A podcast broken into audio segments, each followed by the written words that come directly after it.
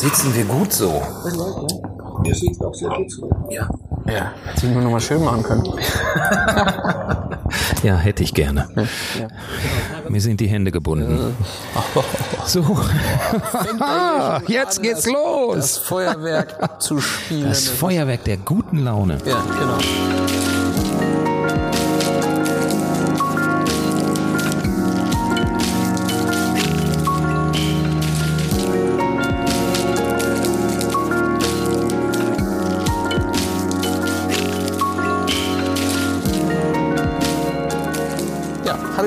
Äh, Zuseher und Zuhörer. Äh, Wir sind heute in Hameln, in meiner Heimatstadt tatsächlich, oder sagen wir es mal so, äh, meine äh, Wunschheimatstadt mittlerweile, in der Sumpfblume. Hier sieht es gar nicht so sumpfig aus, nur ein bisschen dunkel. Äh, Warst du eigentlich schon mal hier? Ich war vor, ich glaube vor über 20 Jahren war ich auf jeden Fall hier. 25, 24, 23, ich glaube 96 war es. Ich, ich weiß es aber nicht Also mehr ganz hat ja genau. mal hier so als so eine Drogenhöhle mal angefangen. Ja. Warst du zu den Zeiten da? Ja, ja. Ich glaube ja, aber Drogen, nee, muss nicht sein. Nee. Ja, hi Martin erstmal. Guten Tag. Du bist heute quasi zufällig hier, weil du nämlich deinem Job nachgehst und die äh, Chance habe ich ergriffen, um ähm, gleich einfach mal ein paar Fragen an dich zu stellen. Aber vielleicht magst du dich ähm, für die Zuhörer, die dich vielleicht noch nicht kennen, einmal kurz vorstellen. Wer bist du eigentlich und was zur Hölle machst du den ganzen Tag? Vor allem, wenn deine Arbeit ja offensichtlich erst abends um 19 Uhr anfängt. Ja, äh, Martin Fromme und ich bin Komiker. Komiker, körperbehinderter Komiker, professioneller körperbehinderter Komiker. Seit 1986 bin ich auf Deutschlands Bühnen und ja, tour halt kreuz und quer. 28 Jahre habe ich das im Duo gemacht, mit einem Kollegen zusammen und vor fünf Jahren haben wir uns getrennt.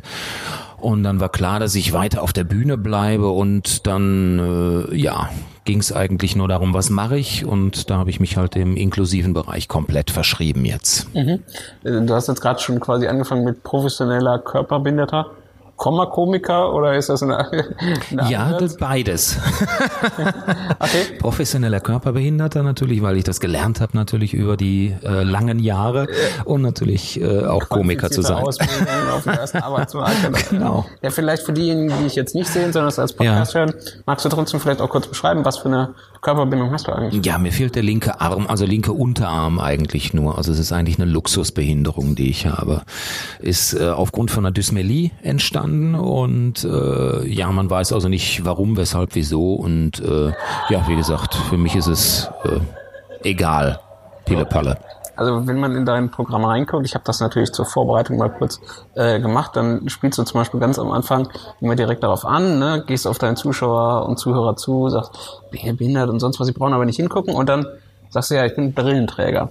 Ähm, fühlt sich das tatsächlich für dich auch im Alltag für dich so an, dass das eigentlich nicht viel mehr als irgendwie vielleicht eine optische Sache ist oder so eine Kleinigkeit wie für andere eine Brille oder ist es in Wahrheit schon ein bisschen mehr? Ja, natürlich ist es mehr. Ne? Also das merke ich natürlich auch. Also ich merke es jetzt gar nicht mehr äh, mit mit mit mit Blicken oder so. Aber ich werde natürlich, wenn ich wenn ich durch die Straßen gehe, dann bin ich natürlich ein Alien für die Leute und die erlauben sich natürlich verschämt hinzugucken. Und wenn ich dann vorbeigegangen bin, drehen sich natürlich um und gucken ganz genau drauf, was da jetzt für ein für ein äh, sonderbarer Mensch hergegangen ist. Und es ist natürlich schon was anderes, klar. Also es ist jetzt nicht die Brille, sondern äh, also es ist schon, es ist schon äh, eine Ecke schwieriger, klar. Mhm.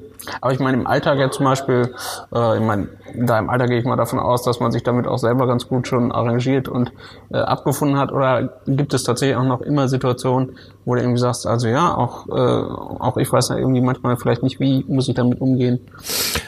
Also da habe ich eigentlich für mich alles gelernt, was ich lernen muss. Ich hätte natürlich sehr gerne äh, ein Instrument gelernt, Klavier oder Gitarre oder sowas. Und wenn man das jetzt heute auf YouTube sieht, wenn ich nicht so faul gewesen wäre, hätte ich vielleicht auch ein sehr guter Gitarrist werden können mit einem Arm oder auch ein äh, Klaviervirtuose mit einem Arm. Ja, was mir natürlich abgeht, ist, ist so ein bisschen die, die, die Handwerksgeschichte. Da hätte ich ein bisschen mehr von gerne in meinem Leben gehabt, aber sonst ist, ja, habe ich da eigentlich äh, relativ, ja, noch einen Joker gezogen. Ja. Aber du hast ja quasi die, äh, das jetzt quasi als eine Tugend hervorgebracht und bist dann Komiker geworden. Jetzt auch schon seit vielen, vielen Jahren. Aber wie kommt man denn darauf, auf die Idee? Vor allen Dingen, du warst damals ja jünger. Wie alt warst du, als du angefangen hast mit? Ich war, auf die ähm, Bühne überhaupt gehen? Äh, über 20, also 86, da war ich 24. Okay. Na gut, aber wenn ich mir jetzt überlege, das ist jetzt vor zwei Jahren wäre das bei mir gewesen. Ähm, wie kommt man denn plötzlich darauf, dass man dann mit 24 sagt so, wisst ihr was, ich gehe jetzt einfach mal auf die Bühne. Ich mach jetzt mal hier Jokes. Ja, das ist so eine Entwicklung gewesen. Also ähm, es war immer so ein Wunsch, auf die Bühne zu gehen.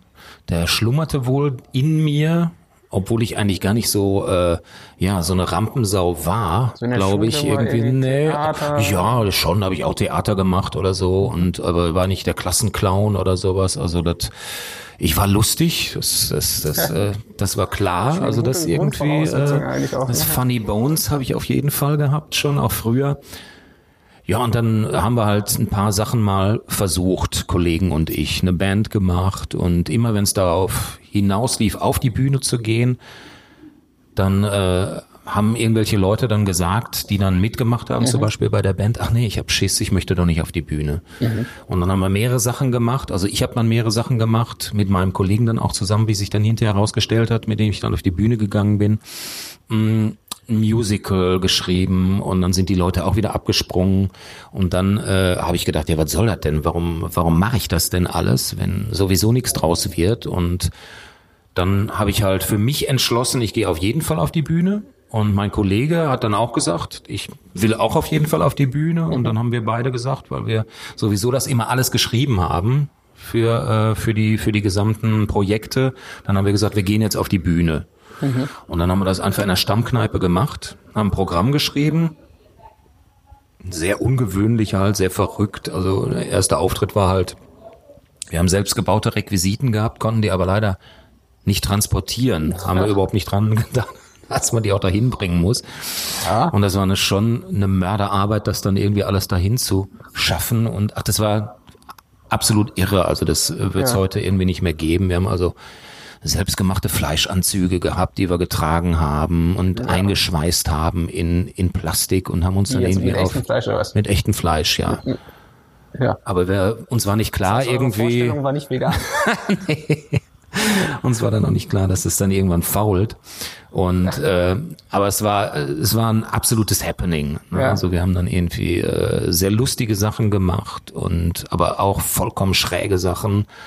Und die Leute haben das geliebt. Also sie haben es wirklich geliebt beim ersten Auftritt. Die haben uns irgendwie auf Händen irgendwie aus unserer Kneipe getragen und wir wollten aber wieder reingetragen werden, weil wir wollten uns ja betrinken da drauf. Ihr habt das noch nicht ganz verstanden. Die haben euch rausgetragen, weil das Fleisch so. Konnten das nicht mehr ertragen. Kann auch sein, ja. Und danach die Auftritte waren ein bisschen anders. Mhm. Irgendwie dann haben die Leute schon gedacht, ob wir bekloppt sind, ob wir nicht irgendwie alles stramm hätten. Ja. Und das war halt eine, ja, wir haben das früher halt nicht Kabarett genannt, sondern das war Dadarett, wie wir es genannt haben. Und das war wirklich eine ziemlich abgefahrene, ziemlich derbe, verrückte Geschichte. Da- Dadaret, warum, das muss mir sprachlich erklären. Ja, es hatte schon so einen, so einen gewissen dadaistischen Touch, was wir da gemacht haben. Also wir haben auch Gedichte rezitiert und von uns selber und, und haben uns dabei äh, auf den Boden gewälzt. Und Ja. es war sehr, sehr ekstatisch, würde ich Okay. mal sagen, was wir da gemacht haben. Aber habt ihr das tatsächlich dann von Anfang an gleich gesagt, also wir, wir sind uns sicher, wir machen das jetzt professionell, davon können wir leben oder? Nein, überhaupt da nicht, geht man ne. wahrscheinlich Nee, nee. eher als Hobby ran, oder? als Hobby rangegangen und die im ersten Jahr hatten wir halt 15 Auftritte, dann im zweiten 20, dann 25, dann 30 und das ging dann halt immer so weiter, aber wir haben parallel natürlich immer andere Sachen gemacht. Mein Kollege ist dann äh, Jurist geworden, ausgebildeter, erste, zweite Staatsexamen und ich habe halt Lustige Juristen. Genau, der war sehr lustig. Und ich habe halt tausend Sachen gemacht. Ich habe eine Ausbildung gemacht. Ich habe äh, sehr lange mm, bei der Zeitung gearbeitet. Ich habe beim Fernsehen gearbeitet. Was war das für eine Ausbildung? Was hast du gemacht? Ich habe eine kaufmännische Ausbildung gemacht in der Werbeagentur. Dann habe ich äh, ja, ich habe mehrere CD-Läden habe ich aufgemacht im Ruhrgebiet und ich, den zweiten CD-Verleih überhaupt in Deutschland aufgemacht. Ich habe das mal irgendwann im Spiegel gelesen. Das war auch, ich weiß nicht, wann war das? 87, Also für die jüngere 88. Generation, es gab mal Zeiten. Also CDs sind, nein, ja. Ja, halt für die äh, Großmütter und Großväter unter euch. Ne? Also, ja, und äh, das war natürlich vom Urheberrecht, wussten wir jetzt gar nicht irgendwie, ist das erlaubt, ist das nicht erlaubt? Und dann haben wir das einfach auch gemacht. lachend in eine Kreissäge und dann haben ja überall dann ein Jahr später überall CD-Verleihs aufgemacht, aber wir waren sehr gut aufgestellt. Also wir haben mehrere Plattenläden und CD-Verleihs dann gehabt und dann habe ich die irgendwann verkauft, weil wir uns irgendwann entscheiden mussten. Machst du jetzt Comedy oder machst du keine Comedy? Und das gesamte Geld, was wir in diesen drei oder vier Jahren im Vorlauf verdient hatten, Ja. haben wir in so eine schwarze Tasche gemacht und haben da nie reingeguckt. Und dann haben wir halt reingeguckt, haben gedacht, was, das ist, das ist da drin und Ja. ja, dann konnten wir uns ausrechnen, wir konnten uns so ungefähr anderthalb bis zwei Jahre ohne Einnahme über Wasser halten. Und dann haben wir gedacht, dann machen wir das jetzt einfach und sind dann halt eingestiegen in die Comedy-Geschichte und ja, es lief super gut. Was, was hat da so dein, dein inneres Ich, welche Dialoge gab es dazwischen, zwischen diesem, vielleicht, wir versuchen es mal und es ist bestimmt eine ganz tolle auch innere Freiheit und Aufbruchsstimmung, quasi jetzt zu sagen, so ich mache jetzt das, was wahrscheinlich dir auch am meisten Spaß gemacht hat.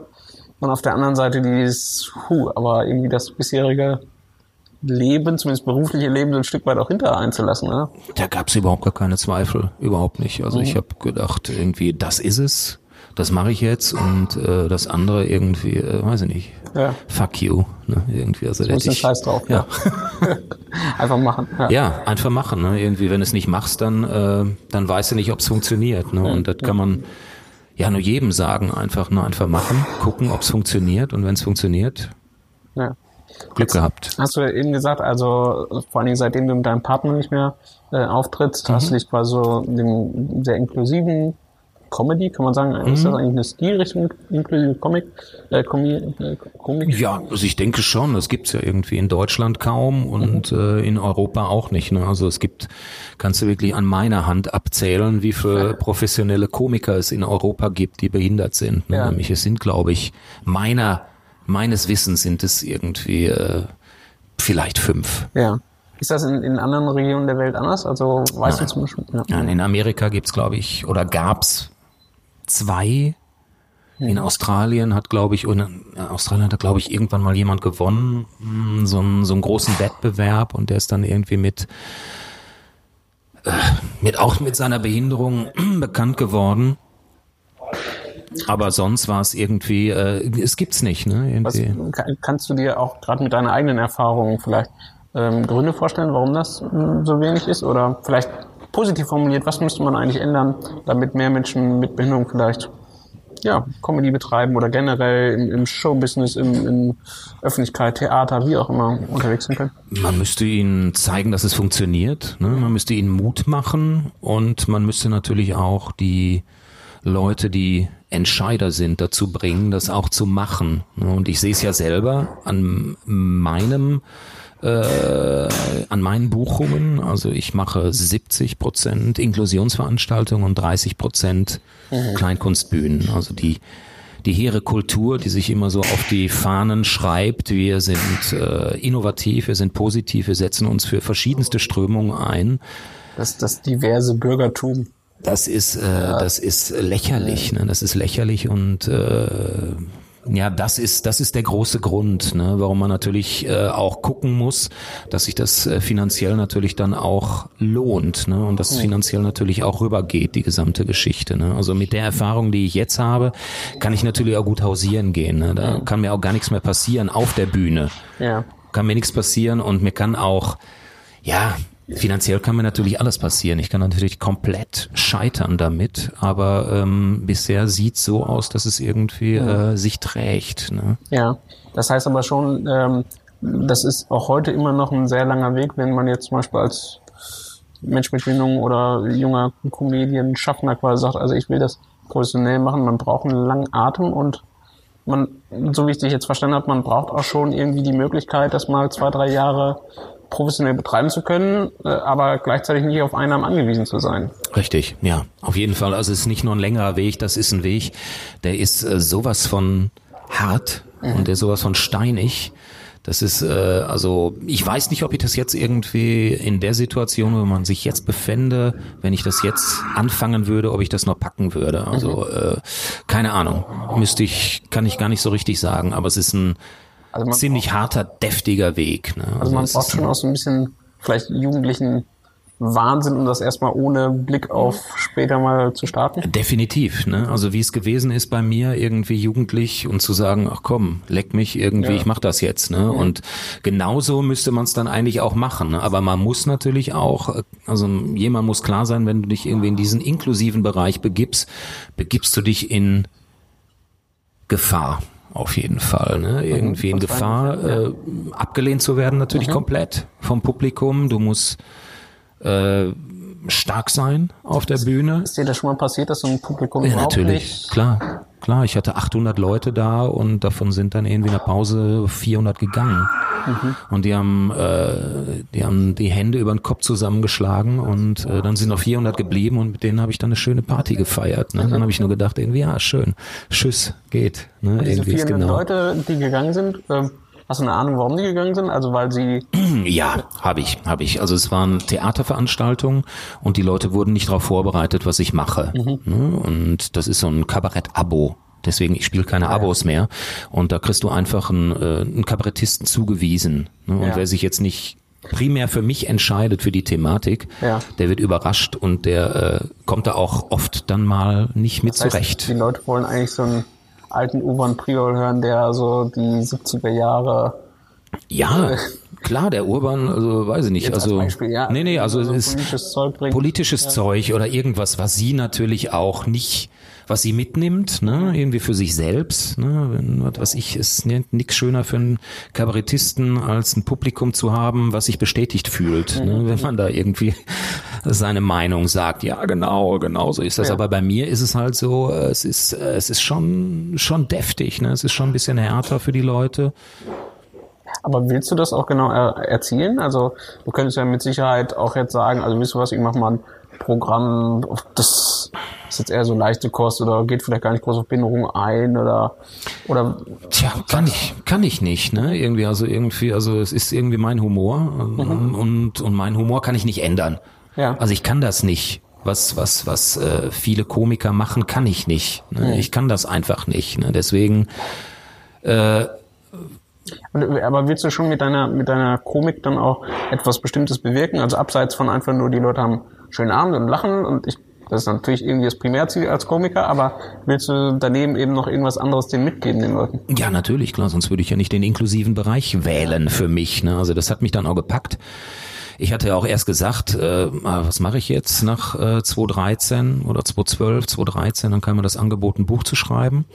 Dann habe ich halt dieses Buch geschrieben und ähm, dann habe ich daraus versucht, ein Programm zu machen und habe gedacht, irgendwie, weil auch immer Mails kamen, irgendwie jetzt mal, du kannst doch diese Behindertengeschichte, mach das doch mal, du bist der Einzige, der es überhaupt richtig machen kann. Und ich habe gedacht, ihr seid, ich habe immer zurückgeschrieben, ihr seid bekloppt, na was soll das, ne? Irgendwie anderthalb Stunden über die Thematik Behinderung, Ja, das hält nicht. Ja, und vor ne? allem will man sich auch letztlich ja darauf reduzieren lassen. Also weil in dem Moment ist ja erstmal so ein Ding so nach dem Motto, ja, du kannst über Behinderungen Witze machen, aber Aber ich hatte da Bock drauf. Ne? Ich hatte tierischen Bock da drauf, irgendwie zu sehen, gehe ich kaputt mit dem Programm oder gehe ich nicht kaputt? Und dann habe ich gedacht, komm, dann mache ich 90 Minuten. Und äh, bei mir macht's halt die Mischung aus aus Stand-up, aus Lesebereich und vor allen Dingen aus Filmen, die ich natürlich zeige, die äh, total wichtig sind. Am Anfang habe ich mehr Stand-up gemacht, dann habe ich gemerkt, das ist zu konfrontativ für die Leute. Die wollen Sehgewohnheiten, die sie auch jetzt haben, einfach bestätigt wissen. Und dazu gehören Filme und Fotos und sowas. Und äh, das sind dann immer absolute Highlights. Ne? Dann, und wenn Vorleseteile sind auch ganz wichtig dabei, um die Leute zu entspannen, damit ich irgendwie am Tisch bin, ruhig bin, ruhig vorlese und die Leute sich einfach da mal fallen lassen können. Ja. Auch ne? deswegen so eine Mischung macht es. Und äh, deswegen ist das äh, ja eine gelungene Geschichte. Ne? Ich hätte es auch selber nicht gedacht. Ich hätte gedacht, ach komm, ein Programm reicht. Aber jetzt mache ich nächstes Jahr mache ich auf jeden Fall ein neues Programm. Ne? Habe ich auch schon angekündigt. ja, du hast auf deiner Webseite einen schönen Text in sehr, sehr leichter Sprache. Sehr leichte Sprache, ja. Genau, also vielleicht mal wissen wie man leichte Texte schreibt, der geht bitte nicht auf Martin Fromms Webseite. Aber ansonsten äh, verlinken wir die natürlich, ähm, damit Ja, man dich auch im nächsten Jahr ähm, anguckt. Ähm, aber nochmal, trotzdem, du hast gerade gesagt, also äh, ab dem Moment, wo du mit deinem Partner quasi nicht mehr zusammen auf der Bühne standst, hast du so ein bisschen mehr in diesen inklusiven Bereich gemacht. Wie sah es denn dann vorher also aus? Also wie ist quasi der Kontrast zwischen dem, was ihr zwei vorher zusammengetan habt, zu dem, was du jetzt tust? Ähm, also äh, grundsätzlich äh, die humoristische Ausrichtung ist natürlich komplett anders. Ne? Vorher hatten wir eigentlich ja drehte sich eigentlich kaum etwas um die Behinderung. Oh, So zehn Prozent würde ich mal sagen. Das waren immer so Scherze, die halt, was weiß ich, ich habe eine Uhr gezeigt, ne, irgendwie dann halt hier den kurzen Zeiger und dann halt der lange Zeiger und den ganz kleinen Zeiger können wir euch jetzt nicht zeigen, Sekundenzeiger, der ist stehen geblieben. Ja. Dann waren so irgendwie so, so, so, so, ähm, ja, so äh, Ausflüge halt da rein. Ne? Und die Leute wollten natürlich immer mehr davon haben, also das gut fanden. Und äh, für mich war es auch wichtig, das zu machen, um den Leuten einfach zu zeigen, ihr dürft über alles lachen. Sonst hätten sie irgendwann gesagt, ach, guck mal, der ist ein, jemand, der ist behindert und der ist so mutig, sich auf die Bühne zu stellen. Also dem musste man sofort den Kopf abreißen auch, ne? Mit so einer Schöpfungsgeschichte oder sowas, ne? Ja. Wie wir dann gemacht haben und sowas. Und ähm, dann war klar, das funktioniert auf jeden Fall mit Behinderung. Ja. Ne? Aber ähm, es war jetzt nicht unsere Intention, da ein Behinderten Ja.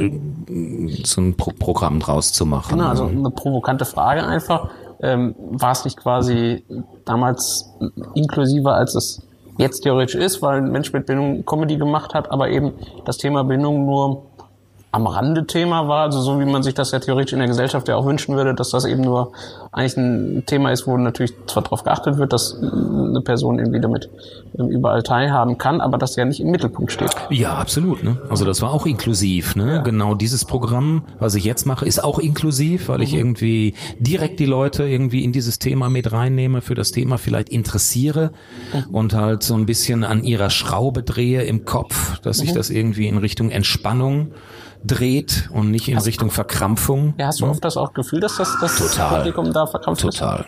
Also äh, am Anfang, äh, man, man braucht immer ein bisschen was, ne, irgendwie. Man braucht immer so ein bisschen fünf bis zehn Minuten.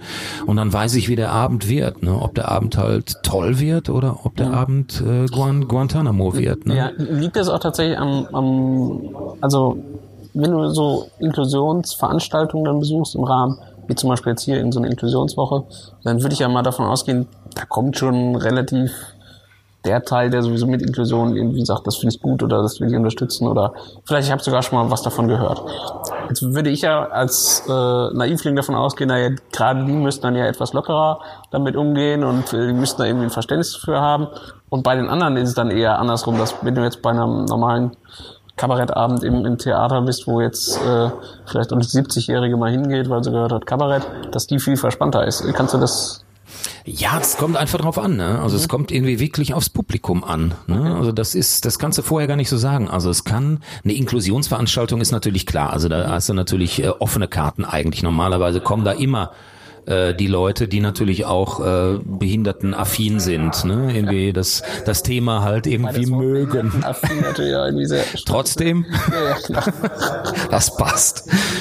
Ja, also ich denke, dass, äh, dass du dann natürlich da äh, bessere Chancen hast, gut anzukommen, weil die Leute natürlich offen sind fürs Thema und natürlich auch Berührungspunkte meistens haben. Aber da sind natürlich auch sehr oft verknöcherte Leute da, die, äh, die denken irgendwie, was, was ist das denn jetzt irgendwie? So kann man doch nicht irgendwie mit diesem Bereich umgehen. Also da muss man doch schützen, da muss man doch irgendwie. Die Äh, dann auch hinterher mal zu dir nach so einer Veranstaltung und sagen so, was sagen die mal ja, Fromme, was fällt ihnen eigentlich ein oder äh, Ja, so einige, ne? Also da krieg ich schon Briefe, ne? Oder Mails, ne? Also persönlich, persönlich irgendwie kommen die Leute dann nicht. Also da kommen eigentlich nur die Leute, die das toll finden und sagen irgendwie toll, jetzt es, es, es dreht sich was bei mir. Also ich, ich äh, werde da was draus mitnehmen aus diesem Programm.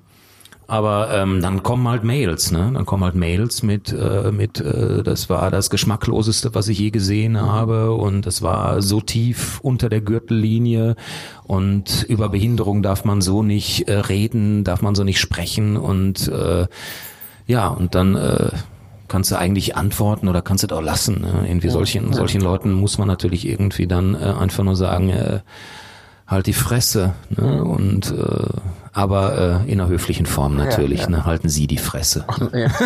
wollte gerade sagen, warum eigentlich nicht, aber ja, genau. Und ähm, hast du aber schon auch das Gefühl, dass du ähm, Menschen mit Behinderung in dem Moment dann auch tatsächlich kollektiv vertrittst? Also wir hatten das Gespräch unter anderem mit, mit Peter Brownville, da drehte sich auch viel um die Frage, wer repräsentiert eigentlich wen, wer, wer bestimmt auch, wer darf mich quasi repräsentieren oder in welcher Art und Weise und ähm, auch dieser, dieser Konflikt vielleicht auch manchmal, dass man sich irgendwie verantwortlich viel, fühlt. Also man hat das Gefühl, Mist, ich weiß, alles, was ich hier heute tue, fällt im Zweifel vielleicht auch mal auf einen anderen Menschen mit Bindung zurück. Äh, Hast du das auch manchmal? Nein. Nee, das, nee, nee, also äh, das ist ja mein Ding. Ne? Also wenn ich Comedy mache irgendwie, dann fällt das auf mich als Komiker zurück. Ja. Also ich, ich sehe mich jetzt nicht als, als, als Papst oder als Che Guevara der Behindertenbewegung, der jetzt äh, dafür weiß nicht, irgendwie. Das wäre mal eine tolle Idee für so ein T-Shirt. das fällt mir gerade ein. So. Ja. ja, könnte man, Ja. könnte man nachdenken. Ja. Ja, es ist äh, natürlich irgendwie äh, fühlt man sich auch manchmal so ein bisschen mh, so so vom vom vom Kopf her denkt man natürlich, ah, ist das jetzt irgendwie genau das, was jetzt irgendwie richtig ist? Kann man das so ansprechen? Sollte man das so ansprechen? Aber ich bin im Endeffekt bin ich bin ich erstmal so für mich verantwortlich und für mein äh, Tun auf der Bühne. Und wem es nicht gefällt, der kann man das ja auch wirklich sagen. Ne? Und wenn dann zehn Leute zu mir sagen würden, zum Beispiel mit der gleichen Behinderung, sag ich mal, äh, das finde ich nicht gut. Das finde ich nicht gut. Das finde ich nicht gut. Dann würde ich drüber nachdenken und würde mal drüber nachdenken und würde sagen, ja, vielleicht ist das jetzt vielleicht doch nicht der richtige Ansatz. Ne? Und dann würde ich sagen, halten Sie die Fresse. Ne? Nein. Nee, dann, dann würde ich natürlich schon drüber nachdenken. Aber bisher ist das noch nicht passiert. Ne? Also Leute haben mir natürlich gesagt, mal, äh, finde ich jetzt äh, ein bisschen die Herangehensweise finde ich ein bisschen zu äh, absurd oder sowas. Ne? Aber pff, also für mich ist das äh, ja, ich mache das, was ich irgendwie gut finde. Ja, gut, aber ich meine, das, das haben wir ja sowieso auch in allen Bereichen. Also ist ja völlig egal, ähm, ob man das jetzt im Comedy, im Schauspielbereich, in mh, Journalismus, Politik oder so. Es gibt immer Leute, die sagen, also ich hätte das gern weniger radikal oder am besten noch radikaler oder äh, ja, das muss, ne? Aber ähm, ich nehme schon so ein bisschen, du willst schon auch, dass die Leute manchmal vielleicht einfach vor den Kopf gestoßen werden. Also jetzt das Publikum, ja, dass das Das ist jetzt nicht erstmal eine Intention. Also ich will die erstmal mitnehmen. Also ich will die erstmal mitnehmen in die Thematik und will die erstmal äh, entspannen für diese Thematik. Ne? Also deswegen, ähm, ich, ich äh, habe das am Anfang auch etwas gemacht, dass ich, dass ich halt sehr viele Informationen auch reingegeben habe in die Geschichte, was weiß ich, wie viel, wie viel Behinderte halt vergast wurden äh, Euthanasie, sowas irgendwie. Und da schluckte das schon, das Publikum, ne? Irgendwie, wenn ich dann irgendwie von T4 gesprochen habe Ja. und äh, dass ich auch auch mal T4 gefahren habe, Volkswagen T4 und das Einzige, was nicht kaputt gegangen ist, war ein Vergaser. Und äh, das sind dann natürlich dann schon ja. schon Dinge, wo die Leute schlucken. Ne? Ja. Und ähm, wo ich halt denke, gehe ich da zu weit oder gehe ich nicht zu weit? Also ich will die Leute einfach erstmal für diese Thematik interessieren. Also ich möchte die jetzt nicht verschrecken, sondern ich möchte die einfach mitnehmen erstmal.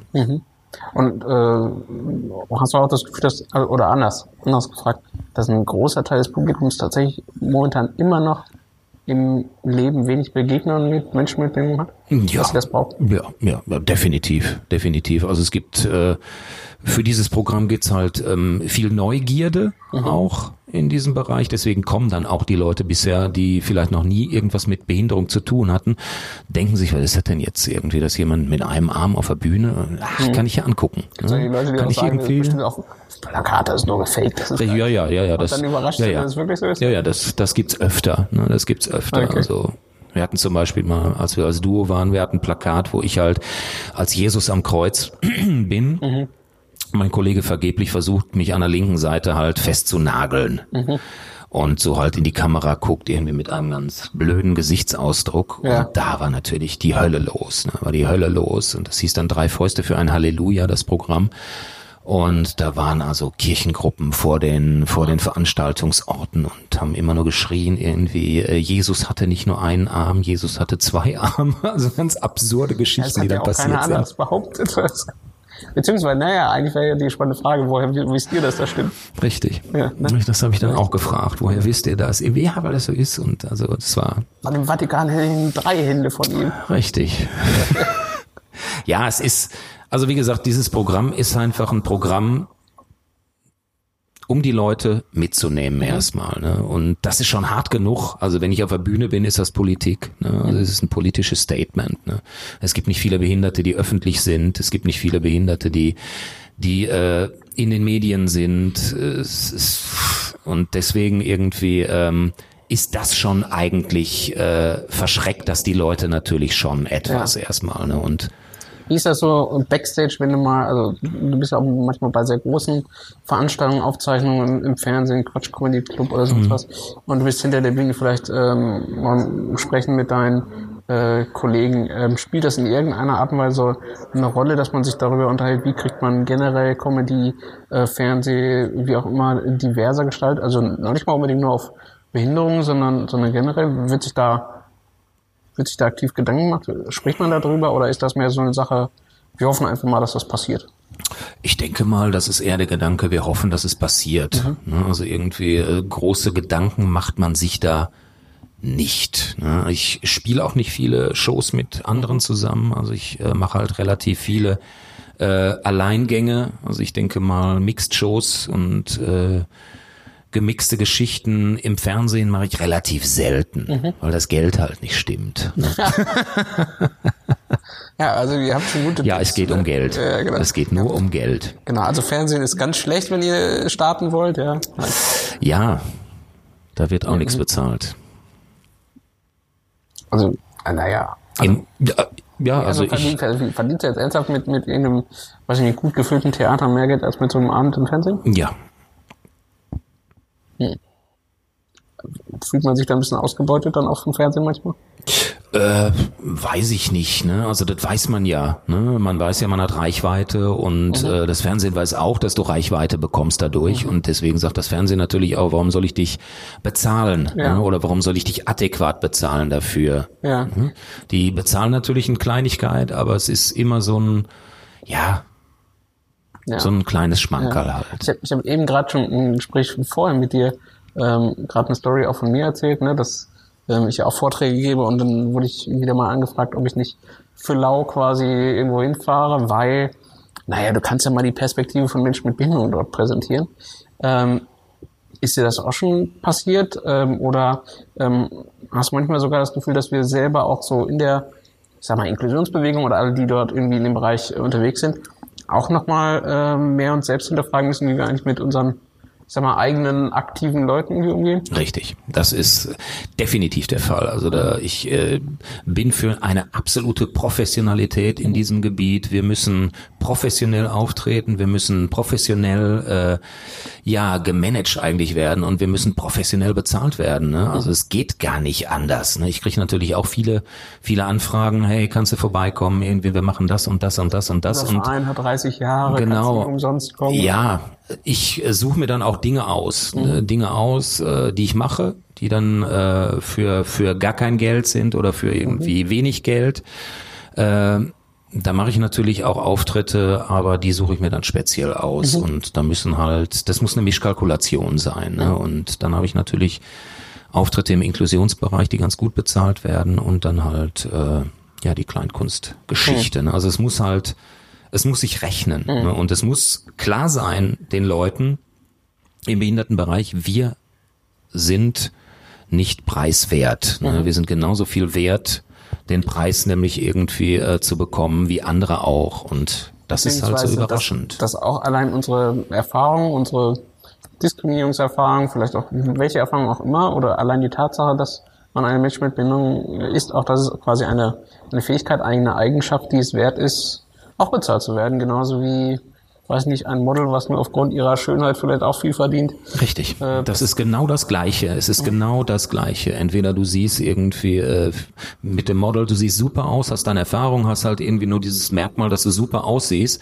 Und äh, wir sehen auch beide super aus und wir sind dazu noch irgendwie Ich intelligent. hoffe, an dieser Stelle ist mittlerweile Selbstbewusst. Kaputt gegangen.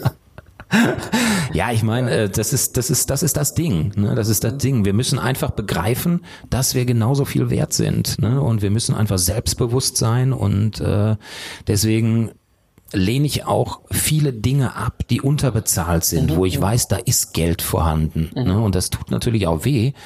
Wenn ich dann irgendwie denke, irgendwie Scheiße, hättest du jetzt doch mal irgendwie, äh, hättest du doch mal irgendwie gesagt, dass du weniger nimmst. Ne? Das sind natürlich dann irgendwie so Situationen, wo ich auch denke, äh, fuck, ne, irgendwie. Aber Ich, ich, ich fühle dich, ich fühle dich hier. aber es ist, es ist so, ich hatte jetzt eine Geschichte, da ging es wirklich um, ja, es ging um, um, um einen großen Konzern, der wollte halt mehrere Dinge machen und ich habe da was aufgerufen und was vollkommen berechtigt war meiner Ansicht nach, denn ich weiß, was die normalerweise bezahlen und ich hatte ein bisschen drunter war ich, aber auch nicht viel drunter.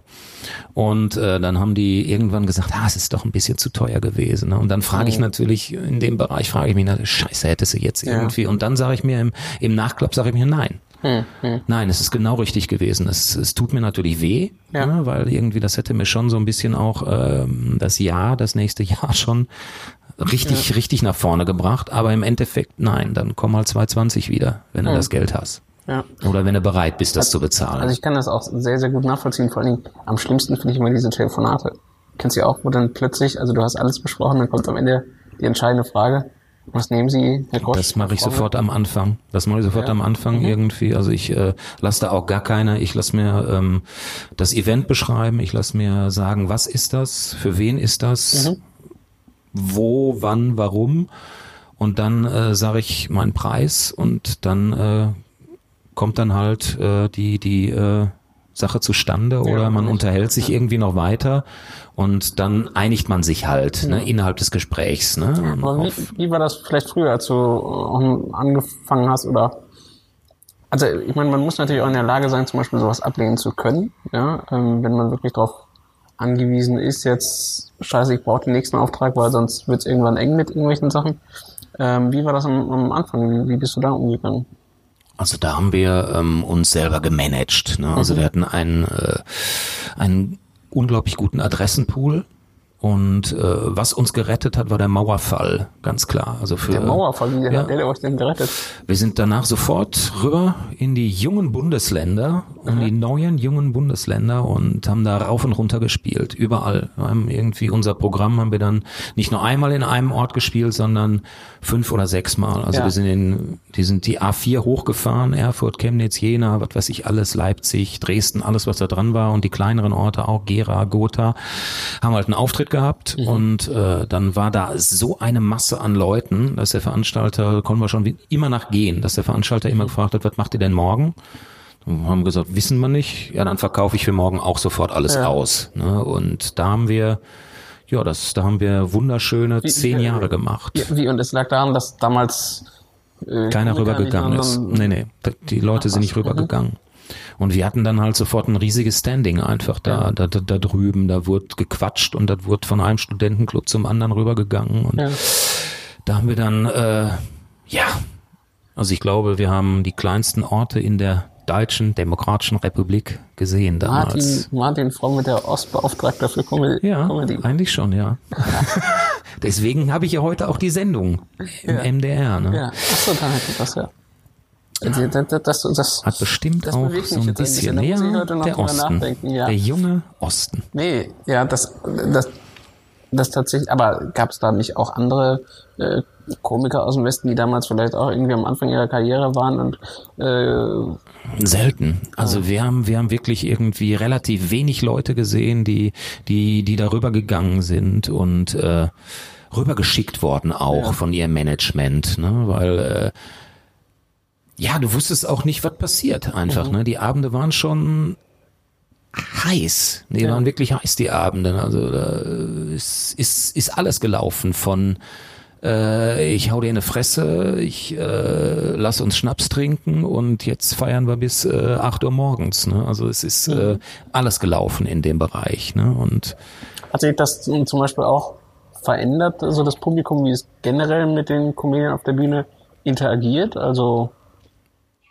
so über die Jahre, vielleicht auch, weiß nicht, tun die Leute heute nur noch auf ihr, ihr Handy nehmen und irgendwie noch Video mitmachen, statt, weiß nicht, sich vorne hinstellen und kann ich jetzt gar nicht so sagen. Also das Publikum ist immer aktiv gewesen. Also in, in unseren Vorstellungen ist das immer aktiv gewesen. Also äh, als ich noch zu zweit war, da haben wir das Publikum immer mit ja eingeschlossen in das in das gesamte Programm, äh, auch wenn der Saal ausverkauft war. Die Leute hatten immer Angst, in die erste Reihe zu kommen und haben sich da lieber hinten hingestellt, weil sie wussten, sie werden auf jeden Fall mit reingenommen in die gesamte Geschichte. Und wir waren keine Kinder von Traurigkeit. Also wir haben die Leute schon, wir sind die ziemlich ziemlich angegangen auch schon. Wobei, da muss ich ehrlicherweise mal äh, noch was einbringen, weil ich nämlich letztens eine Geschichte gelesen habe von einer Person, die ähm, sagen wir, psychische Probleme hat, sowieso schon äh, in großen Massen äh, dabei zu sein, aber dann quasi das Allerschlimmste tatsächlich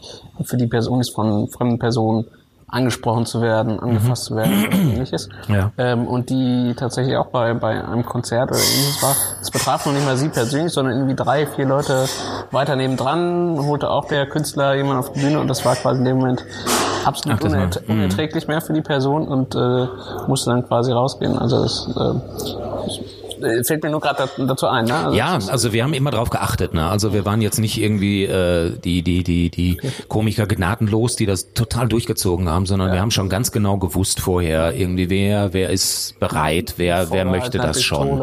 Und dann haben wir immer so eine gnadenlose Ankündigung gemacht, aber das was auf der Bühne dann passiert ist, das war unglaublich charmant und süß. Ja. Ne? Und äh, aber trotzdem hatten die Leute immer Angst. Ja. Die hatten immer Angst vor dem, was passierte. Ne? Weil da kommt dann auch noch der Behinderte. Ich meine, das Ja. ist ja noch schlimmer. Das war schon, aber das war dann, das war für die Leute kein Thema mehr. Ne? Das haben die zehn Minuten, haben die das irgendwie, haben die das abgeguckt und dann war es Nicht, eigentlich nur, ja, das ist natürlich auch Thema beim Programm.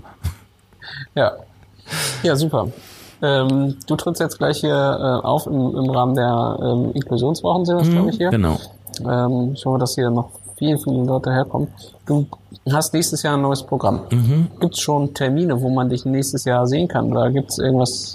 Also ich bin jetzt gerade in der Planung dabei. Ne? Also 2019, wie gesagt, Inklusionsveranstaltungen werden immer relativ kurzfristig geplant. Das ist immer so im Abstand von drei Monaten wird das geplant.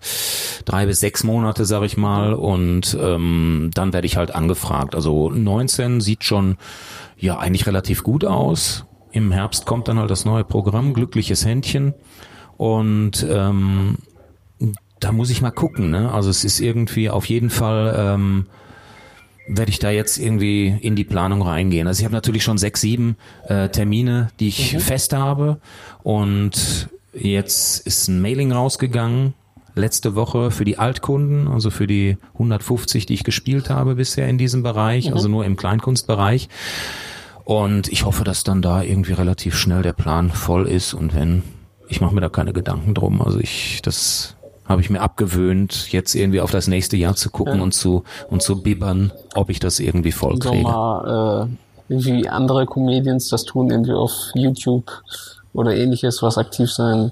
Ist jetzt nicht so dein Nee, also das, das überfordert mich dann auch, ne, in den, in den, in den, in den Arbeitsabläufen, glaube ich einfach, ne, es, ich, Nee, ich habe aber um ehrlich zu sein auch das Gefühl, das äh, wertet so ein bisschen ab. Also, weiß nicht, so manchmal habe ich das Gefühl, die Comedien, die jetzt gerade merken, shit, die ganz großen Aufträge kommen nicht mehr. Ich tue jetzt das selbstgedrehte zu Hause vom grünen Vorhang, damit so aussieht wie ein Greenscreen, nochmal irgendwie auf YouTube hochladen. Also wenn dann, wenn ich was hochlade, also wenn ich was hochladen würde, dann muss das unglaublich gut sein und professionell gemacht, sonst, äh, sonst würde ich es nie hochladen. Das kostet auch Geld. Ja. Genau. Ja. Scheiße, Geld. Gib mir Geld, Konstantin, jetzt, schnell, viel. Ja, mit, mit unseren unglaublich, äh, unsere 100.000 Viewer äh, werden bestimmt äh, eine Shows streuen. Nein, gibt's gibt's irgendetwas, was, wo du jetzt sagst, also wenn ich schon mal hier so ein äh, elitäres äh, Inklusionspublikum vor mir habe, äh, da will ich unbedingt nochmal was loswerden. Ähm, ja, äh, also ich kann nur m, raten, wenn du irgendwas in dir spürst, was du denkst, äh, machen zu müssen, mach das einfach. Ne? Und wenn es jetzt Comedy sein sollte, äh, mach das nicht, weil dann kriege ich Konkurrenz. Nein, mach das. das würde ja auch das Geschäft Das, das wäre super, das wäre großartig. Also ich würde mir wirklich irgendwie 10 oder 20 behinderte Komiker wünschen, dann müssten wir gar nicht mehr drüber reden und dann äh, würde ich auch was anderes machen, vielleicht. Dann würde ich mich vielleicht in eine andere Richtung wieder bewegen. Aber solange das jetzt nicht der Fall ist, mache ich natürlich erstmal weiter. Und ich kann wirklich nur jeden ermutigen, was du in dir spürst, egal ob du denkst vielleicht irgendwie, du schaffst das nicht, irgendwie, pack, probier's erstmal, probier's erstmal und äh, vielleicht geht's. Ne? Und ich bin mir sicher, viel geht. Also ich spüre Hunger in mir. Hunger? Ja. Ich auch. ja. Ich Alles esse klar. jetzt auch was. Dann essen wir jetzt was. Ähm, Genau. Das wird ein ganz toller Abend. Und ähm, wir sehen und hören uns bis demnächst. Tschüss. Auf Wiedersehen. Tschüss.